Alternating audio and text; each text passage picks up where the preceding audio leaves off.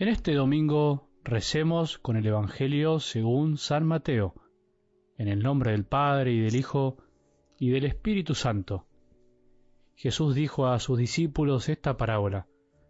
El reino de los cielos es también como un hombre que al salir de viaje llamó a sus servidores y les confió sus bienes.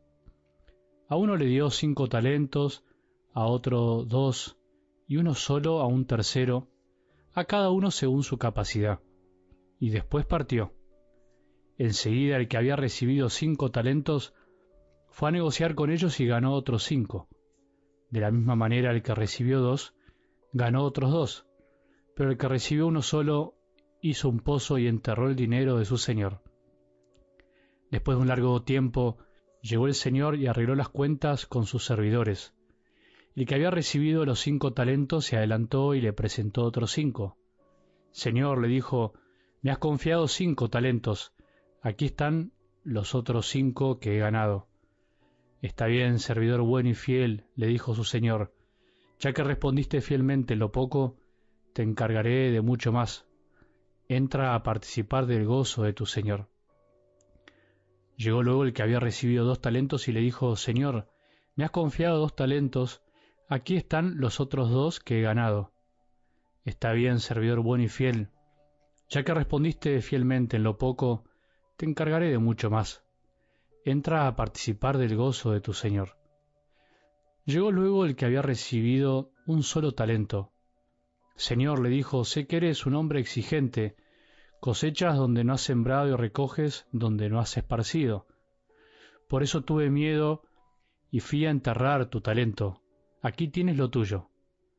Pero el Señor le respondió, servidor malo y perezoso, si sabías que cosecho donde no he sembrado y recojo donde no he esparcido, tendrías que haber colocado el dinero en el banco, y así a mi regreso lo hubiera recuperado con intereses. Quítenle el talento para dárselo al que tiene diez, porque a quien tiene se le dará y tendrá más, pero al que no tiene se le quitará aún lo que tiene. Echen afuera las tinieblas a este servidor inútil. Allí habrá llanto y rechinar de dientes. Palabra del Señor.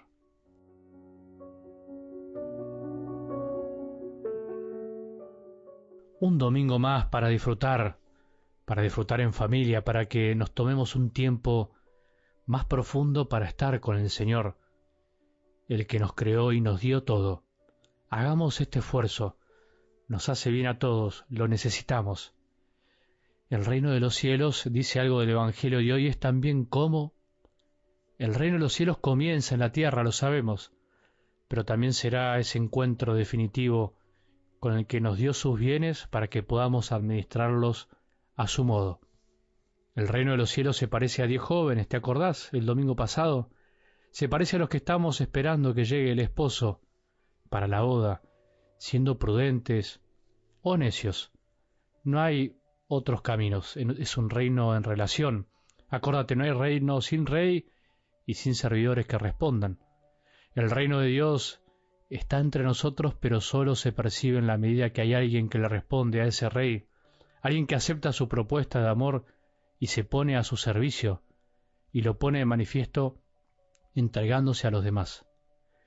En algo del Evangelio de hoy el reino es como un hombre que al salir de viaje llamó a sus servidores y les confió sus bienes. Nosotros somos sus servidores. Dios Padre es el dueño de los bienes que se nos han confiado. Eso está claro. Los bienes que nos dejó no son nuestros y están simbolizados en los talentos, que era una unidad de moneda de ese tiempo. Algunos dirán dólar, pesos, depende del país. No te imagines los talentos como algo puramente material, o simplemente como nuestras capacidades humanas. La palabra de Dios hoy va más allá de eso. Podemos pensar que los talentos son esos bienes de Dios que nos comparte, pero que Él vino a darse por nosotros, a nosotros, a hacernos partícipes de su propia vida. Por lo tanto, son bienes también del corazón, bienes espirituales, del alma. Esos talentos son el corazón de Dios, que se abrió de par en par para darnos todo su amor. Esos talentos podrían ser la caridad, la fe, el perdón, la misericordia, la capacidad de vincularnos con Él, de rezar, de amarlo, por ejemplo. Primer detalle, los bienes espirituales que Dios nos dio son para que vivamos en relación con Él y podamos ayudarlo misteriosamente a hacer presente el reino entre los demás. Pero son de Él y serán para devolvérselos un día a Él. Nada de nuestro. ¿Qué tienes que no hayas recibido? dice San Pablo. Y si lo tienes, ¿por qué vives como si no los hubieses recibido? Por eso no vivamos como si los talentos fueran exclusivamente nuestros. Reconozcamos los dones recibidos para que podamos vivir agradecidos y descubriendo que todo lo bueno que hacemos en esta vida y en la vida espiritual es gracias a lo que Dios nos dio. Segundo detalle de la parábola.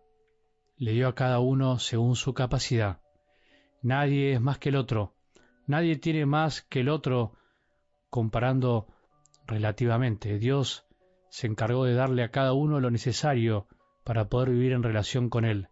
Le dio a cada uno según su capacidad y no con una mirada puramente humana. No nos comparemos. No tiene sentido ver las cosas como en realidad Dios no las mira. No es más el que recibió cinco. Recibió según su capacidad. No es menos el que recibe uno. No midamos con nuestra medida humana. El problema no está ahí. Lo importante en definitiva está en qué hace cada uno con lo que tiene, con ese don.